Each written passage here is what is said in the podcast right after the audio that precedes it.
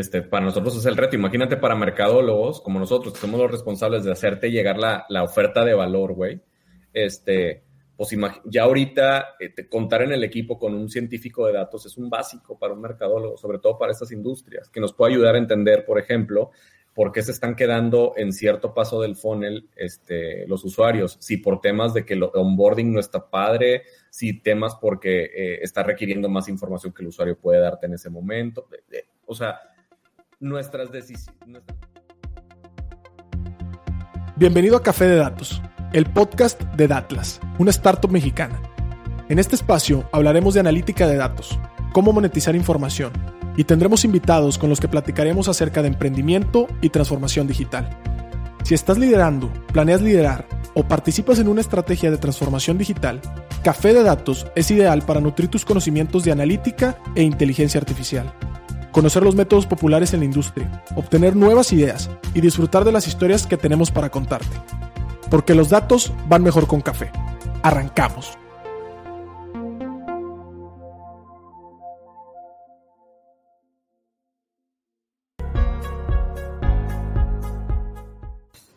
¿Qué tal? ¿Qué tal? Bienvenidos a otro episodio más de Café de Datos. Muchas gracias por acompañarnos. Ya estamos nuevamente entrando en vigencia en la segunda temporada echándole muchas ganitas y trayéndole invitados de lujo. El día de hoy nos acompaña Pedro Luis, Pedro Luis Ibarra de Hey Banco. ¿Cómo estás? ¿Estás por ahí, Pedro? Hola, casi tocayo, ¿cómo estás? Bien, bien, casi tocayo, casi tocayo. Me, faltó ahí cuatro, cuatro letras para poder ser tocayo al 100% tuyo. Sí, Exacto, o a mí quitarme cuatro, ¿verdad? Pero no, hombre, muchísimas, muchísimas gracias por querernos acompañar, por tener la voluntad y sobre todo ahí la apertura. Eh, le pregunté a Pedro Luis eh, si le podíamos preguntar de cualquier cosa y fue bastante abierto en el sentido de poderle preguntar sobre cualquier tema. Así que muchísimas gracias, Pedro. No, hombre, para, para, romper un poco el hielo, vamos a platicar un chorro, pero, pero me interesa saber, antes de presentarte y todo, si tú te pudieras tomar un café con algún personaje de la historia, ¿con quién sería? Lo tengo clarísimo, güey. Lo tengo claro, güey. ¿Quién sería? María Félix. No, mexicana, además, ok. ¿Qué le preguntarías?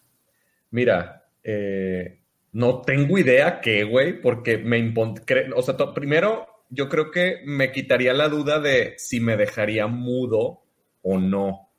Este, porque es una a ver, yo soy fan de lo que tú y mucha gente hace. Estar detrás de un micrófono representa algo bien relevante porque una persona que es capaz de conversar con otra y conectar, eh, luego vamos a hablar de las conexiones, este, pero conectar con otra persona se me hace de las, de las cosas más eh, relevantes del mundo. El tema es que las personas que entrevistaron o que por lo menos documentaron las entrevistas con María Félix, este, fueron de los más grandes entrevistadores de nuestro país y todos patinaron, güey. Entonces, su personalidad era muy, muy, muy fuerte. Para mí se me hace muy icónico el tema de que haya de alguna manera definido la mexicanidad a nivel global, eh, que tuviera una voz tan, tan, tan, que tuviera tanta resonancia su voz a nivel global en esferas bien eh, extrañas para una voz femenina en su época. Entonces, eh, es, es, yo creo que todas las preguntas estarían alrededor de eso. Oye, está súper interesante. ¿Tendrá que ver que ella es algo así como teatral, artística, también en la parte de, de sentarte a platicar de eso con ella o solamente la parte de importancia como figura mexicana? No, yo creo que definitivamente eh, es una mujer sensible, pero y, que lograba transmitir, eh, pero más allá de, su trabajo artístico, que la verdad es que no soy fan, o sea, no soy fan de ella como actriz. Ya, ya, claro, claro. Este, sí soy fan de, ella como, como mujer, como mexicana, como voz, este, creo, creo que es eso, más que, más que, más, más que el tema de, la, de, la, de, su, de su historia artística, es su faceta como María Félix, como la, el personaje que trasciende la pantalla, porque siempre fue ella en todo, bueno, o por lo menos la faceta que nos dejó ver ella, ¿no? Entonces, eso me, me intriga mucho y me encantaría poderme sentar con ella. Oye, súper interesante, Pedro Luis. Muchas gracias para todos los que nos escuchan. Por favor, ahí, palomita arriba, quien hizo clic, quien no sabe qué es, quién es María Félix, por favor, ahorita mismo a buscarla y hacerme una biografía de tres hojas y me las pasa. Por favor. Es una persona muy relevante. Oye, Pedro Luis, pues nos podrías platicar ahora sí entrando en concepto del podcast un poquito de ti. Mi pregunta en particular es que hoy ya leyeron el título del podcast, dice Pedro Luis Ibarra de Hey Banco. Hey Banco, a los que somos de aquí en Monterrey lo tienes que conocer sí o sí, es un banco con mucha presencia y aparte presencia digital, que creo que es lo novedoso. Pero mi pregunta ahorita es hacia ti, hacia tu persona y cómo llegaste al mundo fintech si a lo mejor tu preparación eh, empezó antes de que esto del fintech fuera vigente, ¿no? Entonces, ¿nos podías platicar un poquito de ti, porfa? Sí, claro. Este, fíjate que, eh, a ver, yo soy de Mazatlán, Sinaloa. Tengo, cumplí 18 años aquí en Monterrey viviendo. Me vine a estudiar la, la carrera aquí al TEC de Monterrey.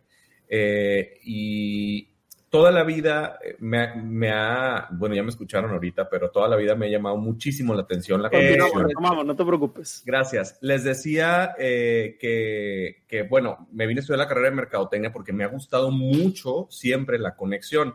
Cuando platicaba contigo previamente, Pedro, decía, a mí eh, me mueve el arte mucho. Me mueve el teatro principalmente porque es esta es esta rama de las artes interpretativas que permite experimentar en tiempo real, la, la, en el mejor de los casos, la conexión humana y de hecho la experiencia humana, ¿no? Cómo una persona o un grupo de personas pues, pueden eh, comunicar o transmitir emociones, incluso hasta contar pasajes históricos o, sensibilidades o, no sé, ¿no? La experiencia humana, transmitírselo a otro grupo de personas que están siendo espectadores y que esa mística, ese momento mágico en donde los espectadores comienzan a ver más allá de, las, de, la, de la, humanidad de esas personas y comienzan a entender personajes, me encantaba, ¿no? Yo vi ese, ese momento como algo muy relevante, una conexión bien importante. Y también vi que eso sucedía cuando las marcas empezaban a entender las necesidades de los usuarios cuando las marcas, perdón, cuando las personas dejaban de ver un líquido negro y entendían que ese líquido negro era un momento familiar. No, estoy hablando de Coca-Cola, claramente. Sí, totalmente.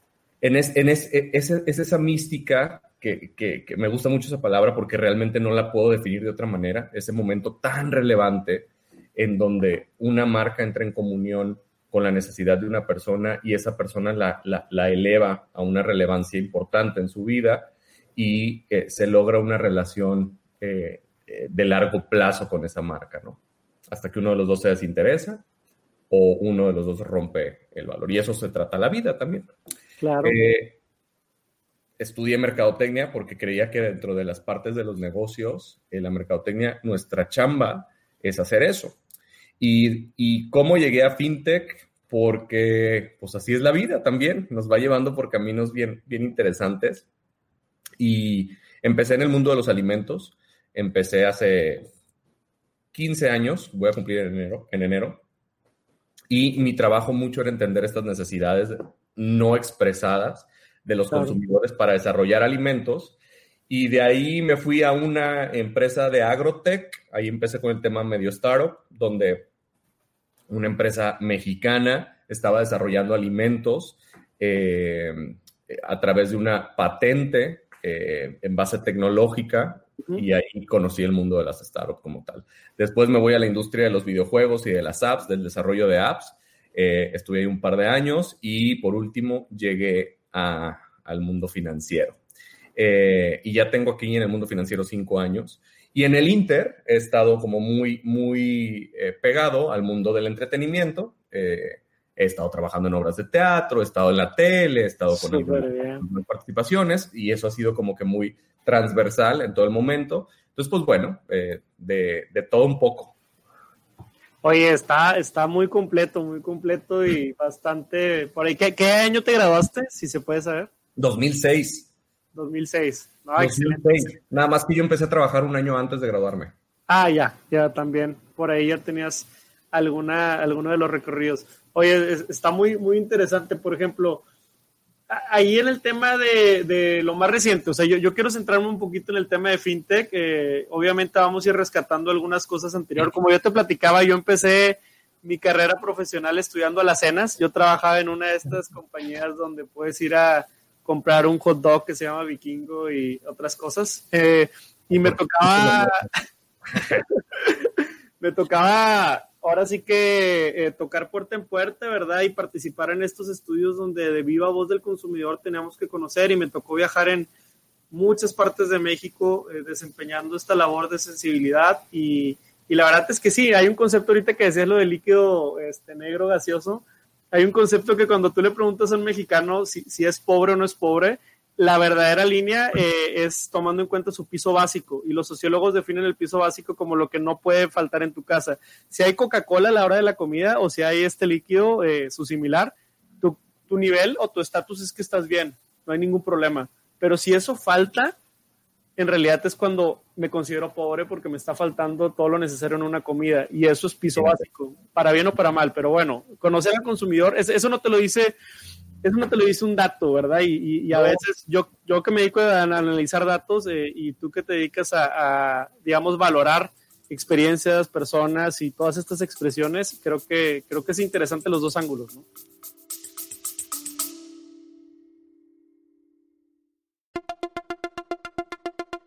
Te quiero invitar a que conozcas el nuevo programa de aprendizaje 15 técnicas introductorias de analítica de datos dentro de la primera generación de Retos Academy. A través de nuestros 14 módulos podrás explorar una amplia variedad de temas que te proporcionarán las habilidades necesarias para triunfar en el análisis de datos.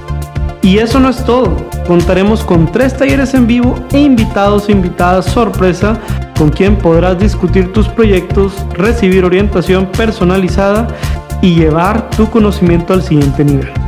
Y si para cuando estás escuchando esta promoción ya venció, recuerda que siempre podrás encontrar contenido de aprendizaje en www.datlasacademy.com.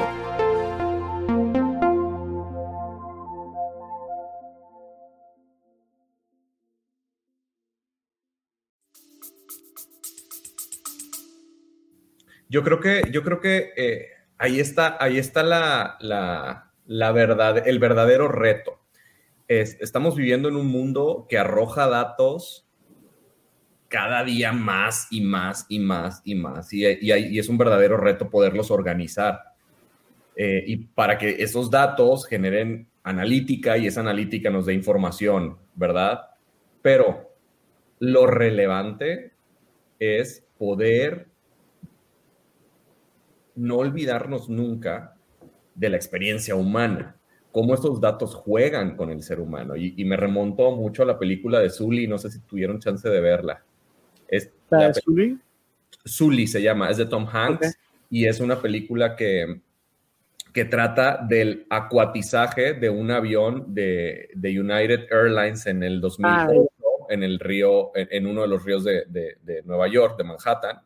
Este, y se trata no de la caída, sino de lo que sucede después de, esa, de ese acuatizaje eh, para entender eh, si, si, las decisiones que tomaron en el momento dos pilotos experimentados eran válidas para acuatizar cuando tenía aeropuertos alrededor toda la película, no, miren, sí, sí va a haber spoilers, se los digo, porque ya fue en el 2008. Si no sorry, ya, no fue nada, ¿verdad?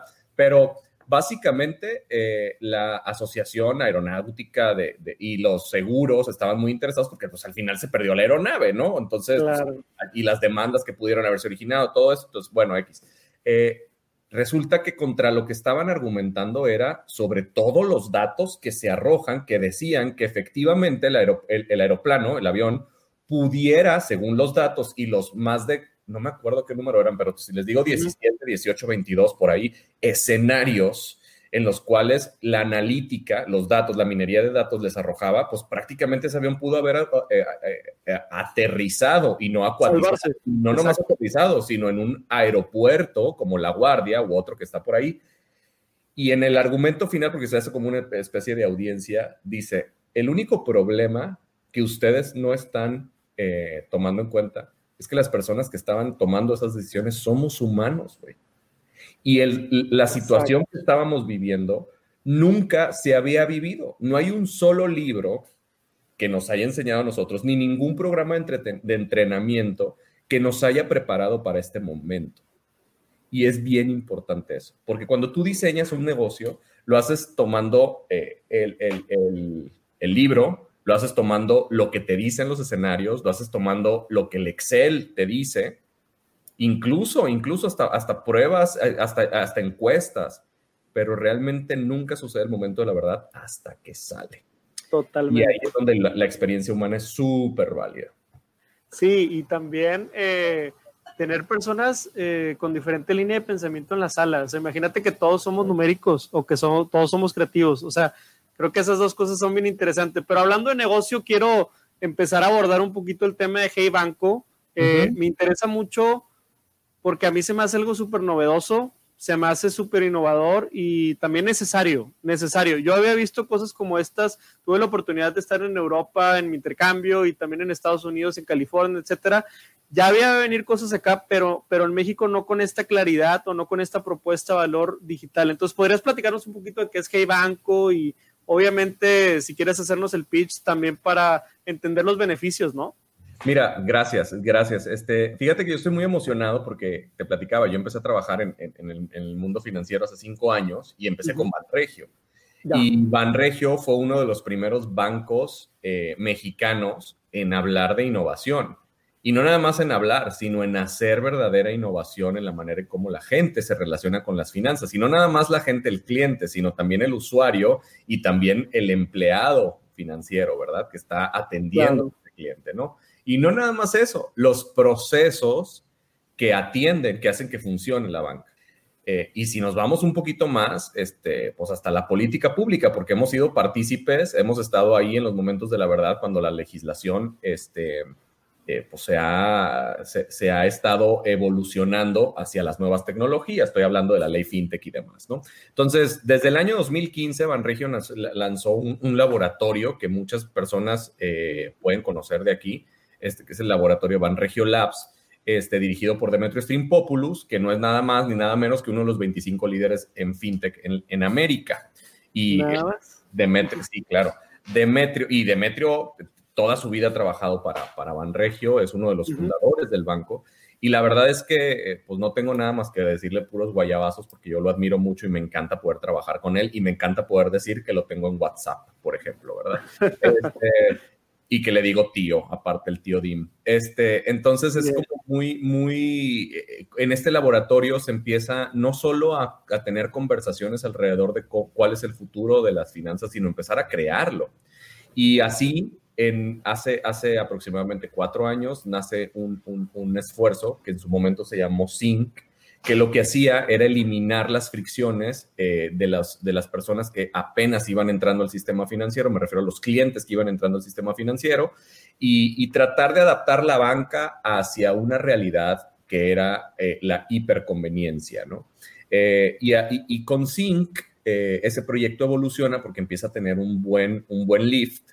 la gente, básicamente la promesa era abre una cuenta sin tener que ir a una sucursal. ¿Ok? Eso sucedió. Qué chulada, qué chulada. Imagínate, güey, imagínate, ¿no? Esa era la promesa de valor. Después, ese mismo laboratorio crea otra cosa que se llama Cochi, ¿ok? Que es eh, un, diminutivo de cochinito, la alcancía, que es un sistema de ahorro, el cual este, trabaja para domiciliar como pagos, ¿no? Eh, domiciliar tu ahorro y que sea como menos fricción. Otra vez, simplificando la vida de la gente. Total que se toma la decisión estratégica de juntar estos dos esfuerzos y llamar al esfuerzo Hey, H-E-Y. ¿Por qué? Porque ya ahora sí estábamos escribiendo las cosas en nuestros propios términos, sin obviamente ningún sentido jamás de la regulación, este, ni mucho menos, pero estábamos reescribiendo la banca. Y, y, además de estarnos fijando en lo que otros grandes jugadores del mercado estaban haciendo, también estábamos viendo lo que estaban haciendo las startups y de repente pasábamos mucho tiempo eh, eh, platicando con, los otros jugadores del mercado de bancos aquí en México, pero también pasábamos rato en Silicon Valley, ¿verdad? Este, platicando con la gente. Es un lugar increíble, ¿no? Sí, es una chulada, güey. Entonces, y, y, y, los lugares los hace la gente y la gente que está en, en, Silicon Valley se cuece aparte. Y estoy hablando no de la gente oriunda nada más de Estados Unidos, o sea, es, un, es, una, es un lugar súper cosmopolita, no nada más de demografía, sino de psicografía, y de, y de, pensamiento, o sea, los niveles. los, los, arquetipos que te encuentras allá y el nivel de conversaciones desde que tienes con un taxista, un mesero, hasta el director de una universidad como Stanford, son increíbles las conversaciones. Es una, es, es una chulada, ¿no? Entonces, con esas conversaciones y con el, con el profundo entendimiento de los clientes de Banregio en ese entonces, se, se, se, se juntan los esfuerzos de, de Sync y de Kochi y se crea Hey. ¿Qué es Hey? Al día de hoy, porque ya ha sufrido como todas las startups, nosotros lo seguimos viendo como un startup, es, es algo bien emocionante, se vive la cultura de un startup eh, en Hey Banco. Este, básicamente, Hey es tu banco, es un banco desde tu celular, ¿ok? Es un banco full service ¿ok? Porque hay muchas otras opciones digitales, vamos a decirlas así, en el mercado, también habilitadas a través de smartphones, pero que básicamente tienen, te cubren una necesidad y lo hacen muy bien, ¿verdad? Son especialistas. Es una cuenta de ahorro, es una tarjeta de crédito, es un seguro, es un, ¿sí? Bueno, nosotros somos todo. Nosotros somos un banco en, desde tu celular. Este, y, y es algo muy, muy interesante que estamos haciendo porque eh, vamos descubriendo todo el potencial que tiene este, este negocio y cómo la gente lo va adaptando. Eh, el proyecto ha ido evolucionando conforme va pasando el tiempo y al principio estábamos muy enfocados en atender a los, a los entry-level bankers, ¿verdad? A los Y hacer como más sencillo el entendimiento de cómo usar mejor los recursos eh, digitales para las finanzas. Pero nos hemos dado cuenta que, que luego, güey, los chavorrucos nos encantó también este, y, que y que sí, güey, y que teníamos necesidades este, más, más puntuales eh, con, con, productos más sofisticados y que nosotros tenemos un poquito más de experiencia o que tenemos un lenguaje más robusto alrededor de las finanzas. ¿Por qué? Porque ya hemos cometido errores, ¿verdad?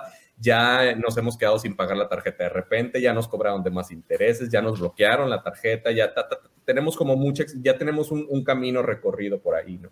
Entonces, eh, pues teníamos que sofisticar la oferta de valor. El día de hoy estoy muy orgulloso porque Hey Banco se ha convertido en una plataforma eh, en donde buscamos que la gente eh, convierta su dinero en dinero inteligente. Somos el único banco que ofrece una cuenta con dinero a la vista, donde si tu saldo promedio mensual es mayor a 3 mil pesos, este saldo te da un rendimiento, o sea, te da el 5% de rendimiento anual eso quiere decir que tu dinero genera dinero sin estar metido en una inversión a plazo. Eso es bien importante porque tu dinero ahí está. Tú lo puedes sacar. Sí, lo tienes a la vista y lo puedes usar, claro. Sigue siendo líquido.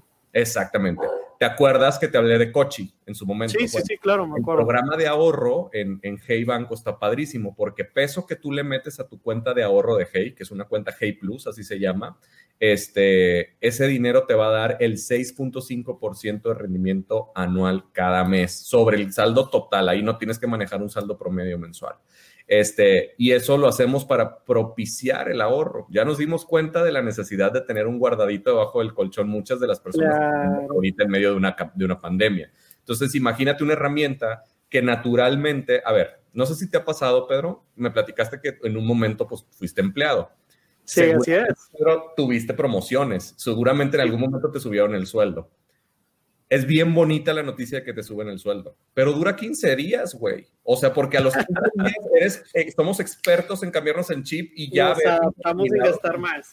claro, güey, ya, ya, ya, ya gano más, gasto más, güey. Así automáticamente el incremento de sueldo es una de las mentiras mejor contadas de la humanidad, güey, porque muy rap, muy, la mayoría de las personas tenemos un comportamiento errático con alrededor del dinero. Entonces, cuanto más dinero nos dan, más gastamos. Eso significa como que le abres más a la llave, ¿no? Eh, bueno, eh, queremos emular ese, ese, como que no me di cuenta, pero pues eh, de manera, de una manera mejor aplicada. ¿Qué quiere decir? Que el dinero automáticamente el, algoritmo va a ir a recogerlo y lo va a tener guardado y ese dinero está a la vista, tú lo puedes usar como tú quieras, es simplemente como si dentro de la cartera tú agarraras un billete y lo pusieras en la bolsa del pantalón. Claro, claro. Lo puedes gastar, pero psicológicamente ya no lo tienes acá, ¿no? Entonces, bueno, ese dinero te da el 6.5% de rendimiento. Además, eh, tú puedes adquirir una tarjeta de crédito que según la Conducef, la tarjeta G es la tarjeta, es la mejor tarjeta porque ni te cobra anualidad nunca, no el primer año, no el segundo, no el decimoctavo, jamás. La tasa de interés es una de las tasas más baratas del mercado, ¿ok? De hecho, es la más barata del mercado. Eh, y no tiene muchas de las comisiones que otros bancos te dan. Eh, sí. Y, y, quiero, quiero, quiero por ahí hablar, de hecho, de eso que acabas de mencionar al final, de otros bancos. O sea, tú me estás platicando de un banco como si fuera una startup. Y, permíteme un poco destacar esto. Lo que ocurre es que mi experiencia con un banco, y creo que la experiencia a lo mejor de muchos que nos escuchan, es, eh, pues es este lugar que tiene ventanillas, que tú nunca tienes contacto con una persona y que hay un vidrio y pues ahí más o menos alguien que te está haciendo señas y le das un cheque y te da dinero o cuando está más feo tienes que darle dinero para que te dé un papel impreso. Y, digo, te voy a contar una historia. Yo, yo de chico, como los 17, 18, tenía máquinas de chicles y máquinas de papitas. Y yo las ponía en mueblerías porque pues en las mueblerías se aburrían los niños y compraban los chicles. Entonces yo todos los viernes hacía corte de caja y llegaba con una bolsa de monitas al banco y yo tenía que presupuestar entre una y dos horas porque ahí iba el niñito de 17, 18 años, ¿verdad? Eh, ya no tan niño, pero, pero pues a que algún banquero me quisiera atender, algún no sé qué, etcétera. Entonces, mi, siento que todos hemos tenido una historia que contar con un banco que no salió tan bien y de pronto estos pain points, eh, ustedes están creando journeys para resolverlos de una manera ágil eh, te quiero decir algo, yo no creo que las personas que trabajen en los bancos, o sea, sea culpa de ellos, sino es tal vez culpa del sistema que nunca estuvo pensado para atender un usuario, sino estuvo pensado para atender una industria financiera, para que la industria financiera opere y prospere, no tanto para que prospere las finanzas del usuario. Ustedes desde su óptica, ¿a quién tuvieron en el centro y, qué pain point fue el que más le pusiste atención, no? Mira, eh, si ustedes leen el libro de Sapiens de Yuval Noah Harari, este, la figura del crédito, ¿ok? Es uno de, los inventos más importantes de la humanidad. Tú puedes ver desde, un, hay una curva este, en donde sale cuando aparece el crédito en la humanidad y cómo el crecimiento del PIB en su momento, o de la, riqueza de ese, ni siquiera eran países, de ese, de ese lugar, crecía, explotaba. Estamos hablando de civilizaciones antiguas, ¿no? Este, y, y, cómo la aparición del crédito catapulta, ¿no? Ahora, el dinero, este, a ver, compadre, no dejamos de ser cavernícolas, güey, ¿no? Imagínate si a un cavernícola tú le dices, oye, güey, ¿cazaste un mamut? Sí, bueno, ese mamut no te lo puedes usar en efectivo, no, no puedes comerte el mamut, güey, lo tienes que ir a guardar a otro lugar, güey, ¿no? y ahí te lo vamos a ir soltando y de repente, güey, te voy a cobrar yo por guardarte el mamut. Pero ¿cómo, güey? Si yo no lo quiero guardar, aquí lo quiero tener. Bueno, es eh, el cuidar nuestro patrimonio, está embebido en nuestro sistema, eh, o sea, literal, nosotros lo tenemos embebido en el ADN, es parte. El dinero se ha convertido en nuestro mamut, ¿verdad? Eh, de, con, de la actualidad. De la actualidad, ¿no? Entonces, eh, es antiintuitivo el banco para el humano, ¿ok?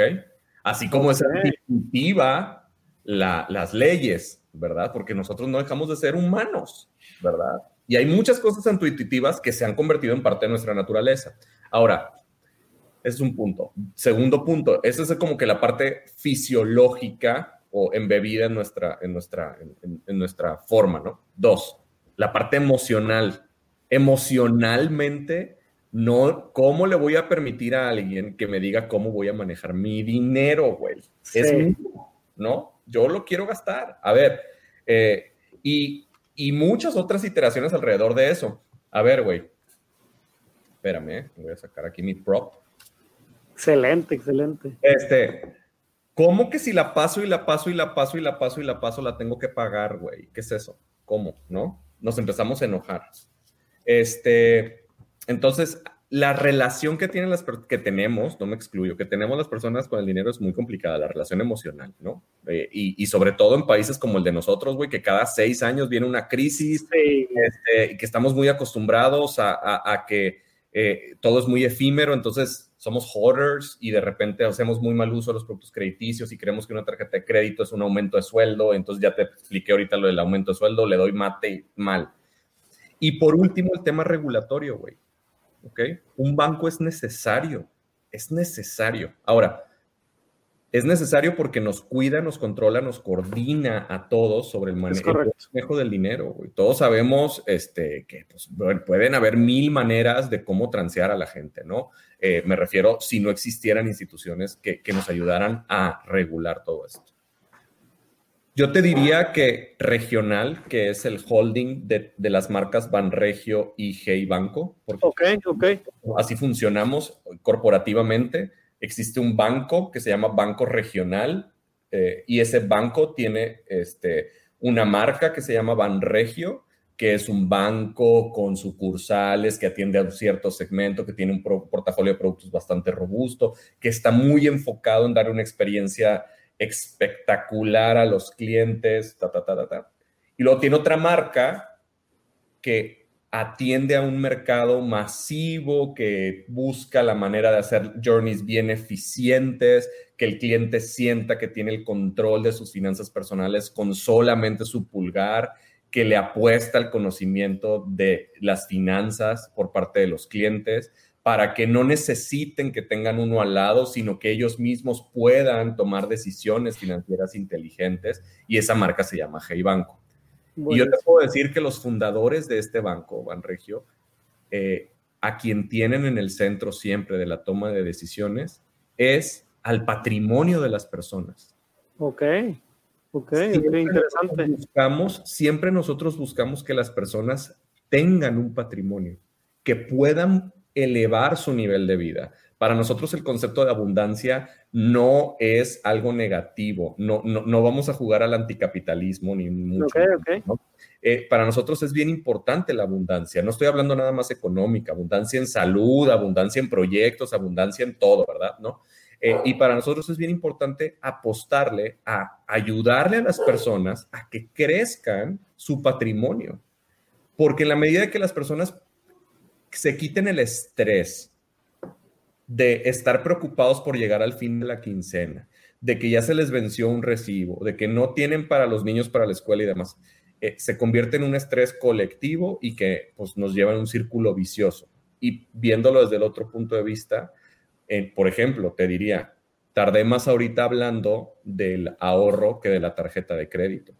Y es para nosotros lo más importante, ¿verdad? Que la gente vaya construyendo un patrimonio. O sea, Claro que creemos que la tarjeta de crédito es un excelente vehículo este, para que la gente pueda hacer uso y tener acceso y seguridad y todo lo que tú quieras, ¿verdad? Pero eh, jamás vamos a ser ese banco que está buscando que las personas utilicen hasta el último centavo de su línea de crédito para que no lo paguen y demás. O sea, por eso tenemos tasas de intereses tan bajas, porque buscamos que las personas paguen el total de sus tarjetas, que sepan usar el instrumento como debe de ser y que se sientan cómodas relacionándose con una, con una institución que está cuidando, porque a nosotros nos interesa el negocio a largo plazo, güey. O sea, yo, a mí me interesa que Pedro Vallejo sea mi cliente toda la vida, güey. No claro. meses antes de que se vaya eh, a una penalización por, por, falta de pago en un crédito o una tarjeta de crédito. ¿no? Y, y, ahorita eh, ese journey ya lo tienen preparado. Te voy a decir, en mi caso, o sea, yo ni sé qué problemas va a tener Pedro en 10 o 20 años. O sea, a lo mejor tengo un problema porque tengo que sacar la hipoteca o, tengo que pagar colegiaturas en algún momento. Ahorita no, toco madera, etcétera, güey. Pero, o sea, mi punto es. Quién sabe, güey, ya, no sabemos. virtual ya no sabemos qué va a pasar. o sea, ¿cómo te preparas para atender a un cliente que a lo mejor todavía no tienes? O sea, no tiene esos problemas. ¿Cómo, o, sea, y digo, y, y, por temas a lo mejor no tiene que ser una respuesta tan, tan amplia, pero o sea, tal vez el hecho de están diseñando para un cliente que todavía no tienen o para un cliente que ya está aquí y ya está sufriendo de ciertas oportunidades. Fíjate que tenemos eh, un, muy, muy definida nuestra persona, ¿ok? Pero no nada más tenemos una persona, o sea, tenemos varias personas, ¿ok? Y para cada persona tenemos diseñados diferentes journeys, principalmente en las líneas, en tres líneas, que tienen que ver con captación, que es eh, depósitos, colocación, que es créditos y pagos, ¿no? Y otros servicios que tenemos por ahí que no puedo hablar todavía. Pero, ah, eh, sí. Eh, pero eh, tenemos estas tres personas muy identificadas que tienen que ver con momentos de vida, ¿no? Y claro que vamos entendiendo cada vez más. Le apostamos mucho a la data, le apostamos mucho a, la minería. Pero también tienen, tienen, un equipo grandísimo, perdón por interrumpirte, pero tienen, conozco a su equipo y tienen un equipo lleno de profesionales, me los he topado en el Data Day y aparte siempre aportan a la comunidad de datos, eso está padrísimo. O sea, cuando te digo que somos un startup es porque gran parte de nuestro talento está embebido en el mundo de eh, la programación, el coding, eh, el desarrollo de plataformas, eh, diseño a través de UX UI. Tenemos un área importantísima de analítica avanzada, este, donde se hace pues, inteligencia, o sea, literal se hace inteligencia. Nosotros tenemos bueno, Alfredo Pequeño, que es uno de los científicos de datos como más importantes de, nuestro país, que también empezó con nosotros y que maneja un equipo, pues la verdad, no les entiendo nada, güey. O sea, no entiendo. le echo ganas, le estoy, tratando de entenderle, pero no sé, güey, desde, a ver, desde, desde algoritmos de sentimentalización de redes sociales construidos in-house, este, hasta eh, algoritmos de sentimentalización en llamadas, este, para entender cómo están los moods de las personas, este, y cómo estamos dando nuestro servicio y qué tanto le estamos solucionando. O sea, la neta es algo bien robusto y bien interesante. Hasta algoritmos más complejos del entendimiento del comportamiento crediticio de la gente, Sí, sí, sí. Claro, y, y por ejemplo, Ahí, ahí, creo que el reto se vuelve otro. Eh, muchas veces aquí en la startup batallamos mucho porque, oye, tengo que reclutar científicos de datos. Eh, y esos, que, ¿en qué carrera los encuentras? ¿Dónde estudiaron? Ahora, ustedes en, en, en, tu equipo y en general en los, en los aspectos que has desarrollado, o sea, ¿cómo reclutan desde el punto de vista de, a lo mejor, lo que un banco tradicionalmente requiere cuando se trata de mercadotecnia o de entender al cliente, porque lo entienden todos los bancos, si les preguntas, mi punto es el hecho de que tienen ese postulamiento de, ser alguien que pueda ser a lo mejor un recopilador de datos del banco, eh, etcétera, y a partir de eso generar estadísticas, ¿no? Pero luego está esta posición un poquito más evolucionada, que es el mercadólogo o el numerólogo que puede ser un interlocutor, ¿no? Un interlocutor entre las necesidades que se expresan como, como no sé, como comportamientos o como cambios en el mundo ahí afuera, y tú tienes que ser ese interlocutor para convertirlos en planes de acción, en estrategias y en cambios de diseño, ¿no? Y tal vez haya uno más allá que, que no sé si ya existe o no, pero es el, esa persona que está de interlocutor además es quien propone algoritmos y programación y cambios que tocan hasta la última vértebra de esa columna que hoy conforma un banco. Entonces, ¿cómo reclutan hoy y en qué se fijan? O sea, ¿qué, qué, tipo de cuidados tienen? ¿no? Yo te voy a decir, este,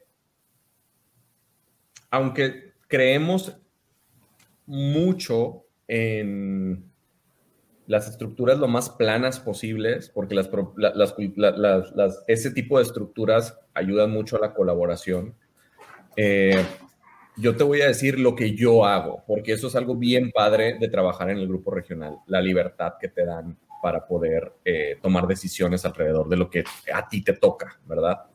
Eh, entonces eso quiere decir que pues, yo armo mi equipo, ¿verdad? Tenemos alineamientos institucionales, pero pues cada líder es responsable de armar a su equipo.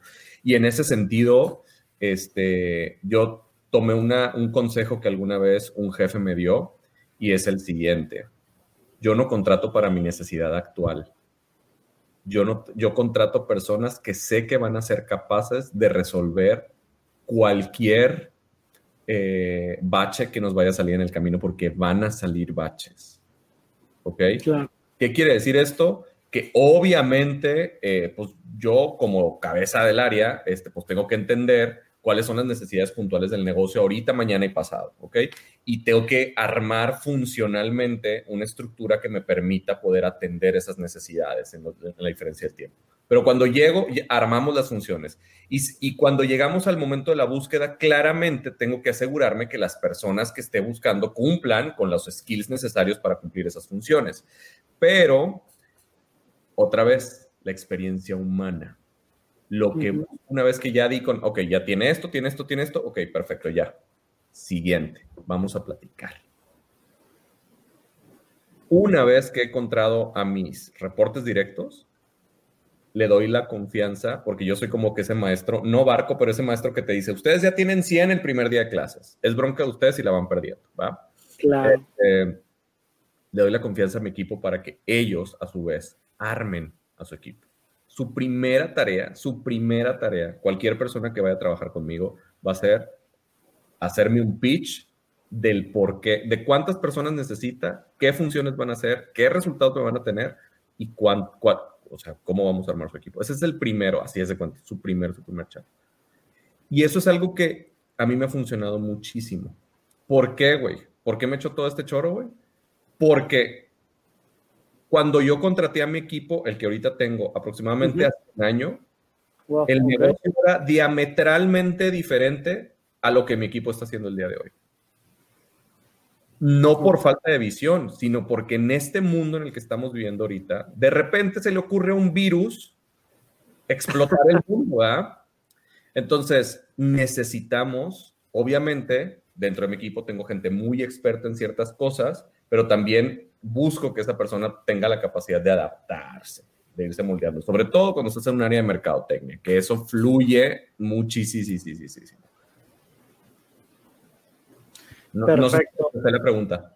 No, no, no, claro que sí, muy bien respondida. Sobre todo porque muchas veces nos escucha gente que también quiere ver de que, oye, ¿dónde puedo aventar currículum? ¿Dónde, ¿De qué se trata?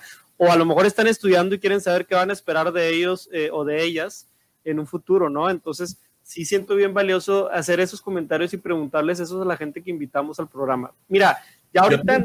déjame darles un consejo a estos chavos. Adelante, adelante, claro. Más que preocuparse por una hoja de vida, por un, por un currículum, que sí es importante, preparen siempre un portafolio de proyectos. exacto. O sea, híjole, para mí es cada vez más, y ojo, todo sucede en la, en la magia de la entrevista, ¿no? También es importante, o, en el proceso, ¿no? En el proceso de reclutamiento, pero, pero si estás ahí, güey, prepárate porque lo que hable de ti más que tu currículum, que no deja de ser de una hoja, y así quiero que se quede, no me manden de que un libro, güey, por favor. Este, pero sí un, un, portafolio de proyectos en donde han participado y que me quede clarísimo qué le aportaron ustedes al proyecto y qué aprendizajes tuvieron de eso es lo relevante. Yo siempre lo pido, ¿eh? O sea, si alguien me va a buscar, que por cierto, una de las chavas que, que está trabajando conmigo ahorita me mandó, me dijo, yo quiero trabajar contigo por Instagram. A, nosotros, hoy, el equipo que tenemos en Atlas hicieron lo mismo. Nos mandaron un correo. Es que la gente ha dejado de hacer eso, como que piensa que se trata de meter tu información en una. No, es métete al Nos complicamos, güey. Demasiado. Esta chava empezó a darme likes en Instagram, así, y de repente me manda un mensaje. ¿Cómo le hago? Quiero trabajar contigo. Y yo, pues mándame tu información, güey. ¿A dónde? Y fue súper directa, güey. Y yo, aquí. Ok, ¿Cuándo? Pues cuando tú la tengas, nomás que no me mandes tu, tu nada más tu, currículum, mándame un portafolio de proyectos. Ok, el lunes te la mando y el lunes me la mandó, güey, y está trabajando con nosotros. Ojo, es estudiante, güey, todavía y es practicante. Este, sí, pero buena historia. Claro, claro. Hoy, hoy, estimado Pedro Luis, nos quedan unos cinco minutillos tampoco para, para hacerlo. Creo que quiero hacer un, un poco de recopilación de lo que hemos platicado. Platicamos primero un poquito de, de, pues de, tu historia, de, tu formación como mercadólogo, pero también la evolución que has tenido en diferentes industrias, finalmente en los últimos cinco años en FinTech. La parte de Banregio y Banco, nos platicaste, y para mí fue ilustración porque yo no conocía cómo operaba Banco Regional, un poquito también de qué es Hey Banco, de los productos que hoy ofrecen y sobre todo que vienen a resolver muchos de los problemas que tradicionalmente encontrabas en la banca y que pensando en cuidar el patrimonio de una persona, pues hay muchos aristas y hay muchas propuestas de valor dentro del mismo Hey, ¿verdad? Que es esta concepción de muchas ideas que se han generado y, lo bueno es que es, un, es una iniciativa muy ágil, ¿no? De, ágil movimiento y me parece que, estamos bien. Te platico algo, pues relanzamos la app en agosto, ¿no? Sí. Y pues ya te imaginarás este, así de ágil somos. O sea, lanzamos la versión 7.0 el 10 de agosto, que por cierto es mi cumpleaños, me la regalaron. No, es cierto, no es cierto. Este, eh, y tuvimos muchos aprendizajes en el camino, tan aprendizajes que al menos, que en menos de 10 días, güey, ya estábamos con la, con la 7.4.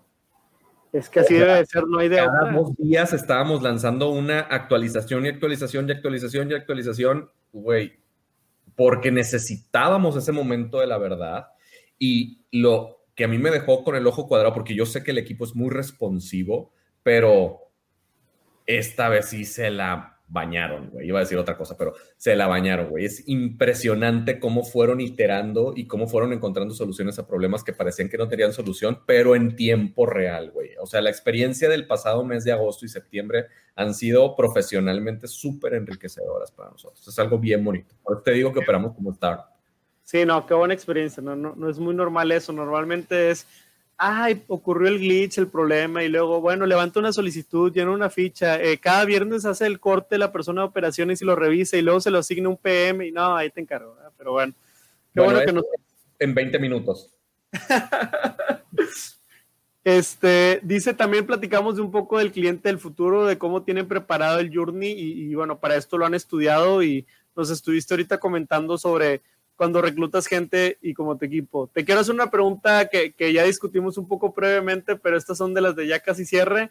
Pero siendo desde tu ángulo, ahora sí de formación de mercadotecnista, eh, si es correcto decirlo así, y me dijiste que es mercadólogo, discúlpame, mi ignorancia ahí se notó, disculpen, pero es importante aprender. Este, pero me has dicho que has estado pegado también un poco a la academia y desde la parte, eh, pues hoy que volteas a ver a tu carrera, la cual estudiaste hace un par de años, eh, hoy qué rollo, ¿está anticuado o no está anticuada lo que, lo que en la universidad?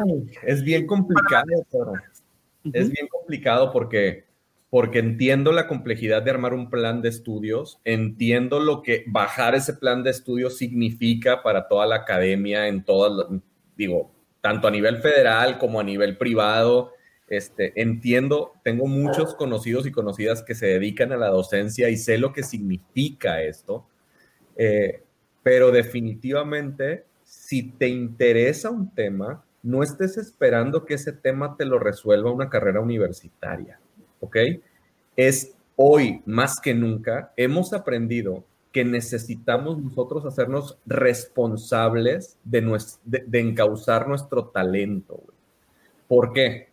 Porque en el mundo real, güey, los problemas no son teóricos, los problemas son reales y a veces no existe ningún sustento de donde te puedas agarrar. Lo único que existe son tus habilidades, tus capacidades y las de tu equipo. Cuando hablo de tú, hablo también de la organización. Claro, claro. Entonces, no, está, cabrón, güey. Perdón por, por el francés, pero está, está muy cabrón porque, ¿por qué? Porque el algoritmo de Facebook, sobre todo, a ver, la gente que se va a dedicar a marketing digital, los algoritmos de, Facebook nos están cambiando ¿qué? cada seis meses, cada tres meses, no sé, cada, que a Suki se le antoje. Este, y eso nos mueve completito. Yo me acuerdo que cuando empecé a trabajar en el área de marketing de, de una empresa de alimentos aquí, nosotros hacíamos el plan anual de mercadotecnia, güey lo cual significaba que yo en agosto de cada año tenía que tener claro qué es lo que iba a hacer a partir del primero de enero del año siguiente y hasta el 31 de diciembre con calendarios, presupuestos. Impresionante, una labor impresionante, güey. Y efectivamente, a partir del primero de enero, pum, pum, pum. Güey, yo no sé si lo que creo que voy a postear hoy a las 4 de la tarde va a salir, güey. Sí, exactamente. O sea, a esos niveles de dinamismo está hablando el mercado, o sea, literal. Entonces, es complicado para las instituciones educativas tener eh, esta actualización constante. Por lo tanto, es bien relevante que si te interesa algún tema, uno, desarrolles habilidades para autoaprendizaje, totalmente. Y no estoy diciendo que te metas a cursos en línea nomás. Uno puede aprender de todo, desde estas pláticas, escuchar podcasts, leer, ver programas, ver entrevistas de María Félix, de lo que ustedes quieran, güey. Yo he aprendido hasta de Niurka Marcos, ¿verdad? Entonces, busquen la manera de absorber conocimiento de todos lados, porque es bien relevante y es tu responsabilidad, no de nadie más. Muy, muy buena. De hecho, sí, en Atlas siempre tenemos esa observación de industria. Hemos aprendido de la aviación, de la moda, de todo. De todo se aprende si lo ves con el ángulo y sobre todo si tienes un proyecto en mente. Que ahorita que es un portafolio de proyectos, o sea, vas a aprender algo, imagínate que tengas una línea de proyecto, es mucho más fácil que todos esos aprendizajes se desahoguen en ese proyecto o esos proyectos que estás construyendo para que al final también ese aprendizaje no nada más se quede aquí, sino se quede ya en algo que practicaste, ¿no? Y está padrísimo. voy a permitirme buscar rápido en lo que me haces la siguiente pregunta. Sí, sí, sí. Este, un, un, link que te voy a pasar para que se los veas, para que se los des después, güey. Sí, claro. Eh, Aquí lo dejamos en los comentarios y en, la liga del Spotify. Uno de los últimos este, videos que me han como que explotado la mente es el video que sacó una, una casa de Maison Margiela, este, que es una casa de modas, güey, que literal documentaron todo el proceso creativo para la temporada de vestido, o sea, la, temporada de moda, güey, de otoño, de otoño-invierno del 2020, en tiempos de pandemia, güey. Entonces, ¿Cómo, ¿Cómo trabajó el equipo creativo dispersado por todo el mundo? ¿Cómo llegaron al concepto, a la ejecución de, las, de, los vestidos y demás? Te la voy a pasar, Pedro, para que lo pongas porque es impresionante el nivel de colaboración que esta gente creativa, que por lo regular, güey, eh, los, los, creativos, este, eh, pues le batallamos de repente para la colaboración porque somos como muy egoístas y ta, ta, ta. Es hermoso este, lo que logró este equipo. La neta, la neta, la neta. voy Sí, me, acuerdo cuando en, las empresas que he trabajado nos, ponían el ejemplo de liderazgo de así una orquesta. Pues ahora no aplica la orquesta porque estamos todos a distancia. Creo que aplican más ejemplos puestos. ¿eh? está, impresionante. Dura una horita, pero es bien, bien padre revisarlo. Buenísimo. Sí, lo, reviso. Eh, ya la última, la última pregunta, Pedro Luis. Eh, bueno, van a ser dos, pero como quiera la última en, en cuestión del programa de aquí a 10 años, de aquí a 20 años, eh, vas a estar haciendo eh, lo mismo en FitTech que estás haciendo ahorita, mejorar el app, etcétera, o qué van a andar haciendo en 10 o 20 años. O sea, ustedes ven que la industria FinTech va obviamente a continuar transformándose, pero, pero ¿de qué manera eh, ven o piensas que va, sería tu trabajo en 10 o 20 años? Yo creo que ni siquiera nos tenemos que ir a 10 o 20 años, güey, porque lo que pasó este año le pisó acelerador a todo. Entonces, yo sí creo que precisamente eh, todo lo que tenga que ver con remoto, todo lo que tenga que ver con pagos a distancia, transacciones a distancia, manejo de tu información, de tu dinero a través de tecnología, la digitalización completa del sistema se viene ya, güey. O sea, y, más que verlo como que ahí andan los challenger banks o las fintechs, este, viéndole turbo, híjole, yo creo que con lo que nos pasó ahorita eh, fue una llamada de atención en el buen sentido para, para darle para adelante con la digitalización. Eso, es y no nada más de los bancos, ¿eh? eso es a nivel global. O sea, y, un fun fact global, escuché una plática del CEO de Mastercard y decía que solo el 15% de, de, las operaciones a nivel mundial se hacen con medio de pago electrónico, el otro 85% sigue siendo cash. Entonces, Imagínate que en México menos del 30% de las operaciones son bancarizadas, güey. la oportunidad es enorme, güey. Y, si y, países como México, eh, como países en, Sudamérica, en, en, esto, eh, en la economía global en general, güey, es una, hay una oportunidad muy grande, muy, muy grande y definitivamente eh, estamos todavía muy incipientes, o sea, podemos mejorar mucho, ¿no? Eh, inteligencia artificial a todo, güey. Ultra personalización de la oferta de valor hasta donde se pueda, güey. Que cuando Pedro piense que quiere un carro, le aparezca el, crédito necesario para ese carro, ¿no? Eh, obviamente cuidando todo el aspecto filosófico y, humano de esto. Sí. Pero, y ahí está el reto, ese pendulito, ¿verdad? Entre la ultra personalización y, la... Y la eh, personalización. Y la ética, ¿verdad? Pero vienen cosas bien interesantes.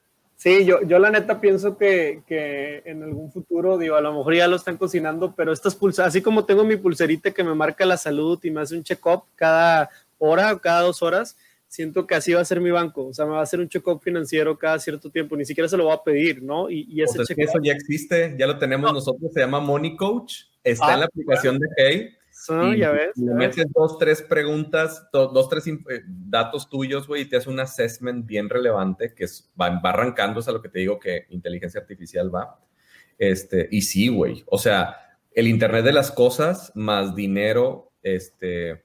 Y luego también, güey, que viene un tema relevante que yo no soy experto, pero que sí te aconsejo que lo toquen acá. Todo lo que viene de Open Banking versus la, ah. la regulación, ¿no? O sea, cómo este, este, todo, este, todo este tema de blockchain, eh, criptomonedas ha impulsado e, y criptomonedas ha impulsado una economía mucho más global en términos de transaccionalidad y cómo eh, el open banking viene a solucionar mucho, mucho este trip, este, es, es algo como muy relevante es totalmente, totalmente interesante. Son algunos conceptos para llevar. Obviamente hemos estado hablando de fintech, hemos estado hablando de inteligencia artificial, hemos estado hablando también de open banking que, que, sí, sí, sin duda alguna, por ahí estuvimos en algún momento nosotros participando en Open Sandbox eh, de algunas instituciones de fintech y, llegamos a las finales, etcétera. ¿Por qué? Porque todos estos procesos están generando más datos que nunca antes. O sea, los bancos de aquí al futuro van a generar más datos que nunca en cualquier, en cualquier otra parte de la historia. Entonces, como analistas o como científicos de datos, pues de dónde vamos a comer? Probablemente de esos datos y de ahí es donde podemos crear futuro. Así que padrísimo que lo propongas en la mesa. ¿eh? Gracias, no, la verdad es que sí. Este, para nosotros es el reto. Imagínate para mercadólogos como nosotros, que somos los responsables de hacerte llegar la, la oferta de valor, güey. Este, pues ya ahorita eh, contar en el equipo con un científico de datos es un básico para un mercadólogo, sobre todo para estas industrias, que nos puede ayudar a entender, por ejemplo, por qué se están quedando en cierto paso del funnel este, los usuarios, si por temas de que el onboarding no está padre, si temas porque eh, está requiriendo más información que el usuario puede darte en ese momento. O sea, nuestras, decisiones nuestras decisiones está cabrón. O, por ejemplo, A-B testing en todas nuestras campañas. que, si le cambias la preposición, pero el artículo, pero si le hablas de tú, pero si le das el hard sell arriba o abajo, que si el call to action se lo pones acá o acá. Y todas esas decisiones, te digo, son tomadas diariamente, eh, varias veces al día. Entonces, estás revisando la pieza, no sé, un, banner digital o un videíto en, en, Insta Story o un TikTok, te está diciendo a ver cuál está performing mejor, cuál está eh, trabajando mejor y en el momento, ¿verdad? Buenísimo, buenísimo. Muchas gracias. ¿Alguna recomendación final? Ya vamos a estar a punto de cerrar antes de pasar una dinámica de rapid fire, pero ¿alguna recomendación de cierre, Pedro Luis? Este, háganse responsables de lo que consumen es bien importante y es bien relevante. Eh, yo promuevo mucho que la gente se sienta eh, como que la que tiene mucho por aprender, porque así es. Se está generando información todos los días, ustedes lo saben, ¿verdad? Y es nuestra responsabilidad educarnos no nada más a través de los procedimientos formales de educación, no estoy hablando, no estoy hablando de certificaciones ni de programas, pueden ser, son buenísimos, ¿no? Sobre todo aquellos que tienen que ver con alguna habilidad en específico, eh, pero siéntanse eh, en esta necesidad urgente e imperante de siempre saber más. Es bien importante este, ¿cómo, decía este, este cuate mítico, verdad, en Silicon Valley? Eh, quédate inquieto, quédate ansioso de aprendizaje, ¿verdad? Exactamente. Sí, sí, sí. Pues, muchísimas gracias. Oye, es como se llama Café Datos, siempre le preguntamos a nuestros invitados con esperanza de que un día alguna marca de café nos escuche y también porque disfrutamos. ¿Cómo te tomas tu café, estimado? Me van a odiar todos, güey. Me van a odiar todos. café? No, sí tomo, sí tomo, sí ah. tomo pero muy mal. O sea, me hago un espresso, este, que ni sé cómo se llama porque, porque eh, se los robo mi güey, que él los tiene, él es súper fan, él es súper fan de, de Nespresso. tiene todas las variedades. colores de capsulitas, a mí en lo particular me gustan unas que son como moradas, ¿no? Y esa hago la capsulita, pero güey, yo lo que hago es que se lo pongo a mi malteada de proteína, güey. O sea, mi Nutribullet, hielo, mi malteada de proteína, que es como de cinnamon roll, este, una proteína mexicana que está muy padre, se llama Clear, no me patrocinan, pero está bien rica, me gusta mucho. Eh, le pongo camote, güey, cocido. Y le pongo la capsulita en espresso morada, que ni sé cómo se llama, güey, y sabe espectacular. Ah, y aparte cuando ando de buenas, le echo un shotcito de leche silk de chocolate güey. Que para la energía te levantas de buenas porque te levantas de buenas. me lo tomo después del, del, gimnasio, güey. Está espectacular. Ah, ah. Porque pues el gimnasio yo hago muy temprano ejercicio, entonces me lo tomo ya que vengo medio fregado y este, pues una bomba de, de energía y de proteína. Entonces, sorry por decepcionarles. Este, en la vida real tomo lates, ¿no? Este, y ya. Perfecto, perfecto. Si puedo decir uno que me encanta nada más, es. ¿Cuál, adelante, adelante. Café azúcar morena, un latte de café azúcar morena que venden en Benel, en, Pan en Casa Benel, que ahora se llama así, es mi favorito, mi súper favorito. No, padrísimo, sí, sí, muy específico. Fíjate que Aldo Valadez ahí de, de Banregio también nos contaba, se tardó como cinco minutos sin contarnos detalle a detalle cómo lo prepara, porque también dice que la preparación es el punto dulce, ¿no? Y hay, tantas variantes. Sí, eh, sí. Para mucha gente su café es su momento más relevante, güey, le invierte todo porque sí, pues sí, te cambia. Oye, una última dinámica. Tenemos un juego que se llama Rapid Fire. Eh, la idea de este juego es que yo te voy a decir algunos términos y eh, tú podrás decir dos respuestas. Y eso está eh, sobrevalorado o subvaluado. Es decir, underrated, overrated, ¿no? Por ejemplo, las carreras universitarias. Y a lo mejor tú me podrás decir sobrevalorado o subvaluado a secas. Es decir, en el sentido en el que lo tomes, la idea es a ver qué piensas, ¿no? Ok. Entonces, este Primero, eh, inteligencia artificial en fintech, ¿sobrevalorado o subvaluado? Subvaluado. Subvaluado, le falta aprovecharse, perfecto. Eh, el tema también de eh, páginas o sitios de autoaprendizaje donde te puedes como certificar. Subvaluado. Subvaluado, perfecto. El tema de blockchain, blockchain sobre todo para currencies digitales. Subvaluado. Subvaluado, ok, súper bien. Eh, el tema de, ahora sí, la palabra mágica en merca, que a muchos les gusta y otros no, insights o conocimientos de consumidor no evidentes. Subvaluado.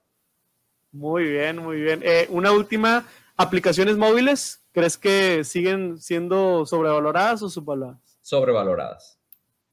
Buenísimo. Pues sí, ¿no? Voy a ahondar un poquito en esta última, creo que es una buena, es una buena llave de entrada, güey, pero eh, en mi aprendizaje y en mi experiencia, este, son una buena llave, pero ya de ahí en adelante, este, pues estos temas híbridos de, desarrollo que te conecte directo con un sitio web, creo que es más, eh, ¿qué te diré? Más ágil.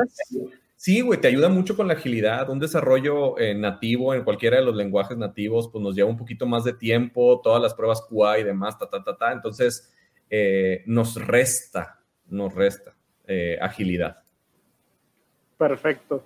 Pues ya hasta aquí ahora sí que sería mi, intervención. De verdad, muchas, muchas gracias. Espero que te hayas divertido, que te hayas pasado un buen rato el viernes. Les mando un abrazo a todos. Les agradezco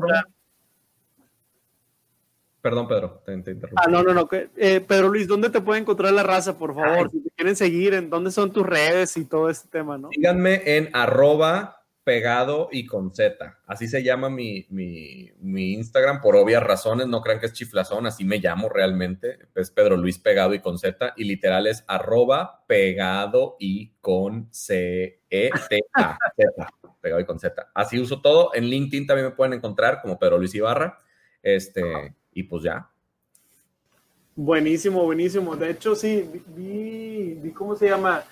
vi una foto de Instagram porque yo dije también, ¿cómo voy a invitar a Pedro Luis? Gracias a Dios tenemos ahí un contacto en común que nos hizo. Muchas gracias, Fernando. sí, pero, pero muy interesante. Creo que tienes un perfil súper eh, innovador, alguien que hay que seguir, sobre todo para seguir aprendiendo de ti y de lo que vayas a hacer hacia el futuro. Muchísimas gracias por, por tu tiempo, de verdad. Te mando un abrazo, casi tocayo. Que tengas un fin de semana.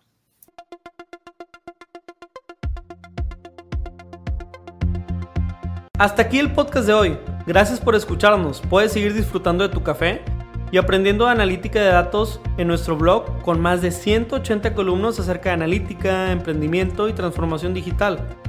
Visita blogdatlas.wordpress.com y disfruta del contenido. Finalmente, no olvides suscribirte a Café de Datos, el podcast de la startup Datlas. Hasta la próxima.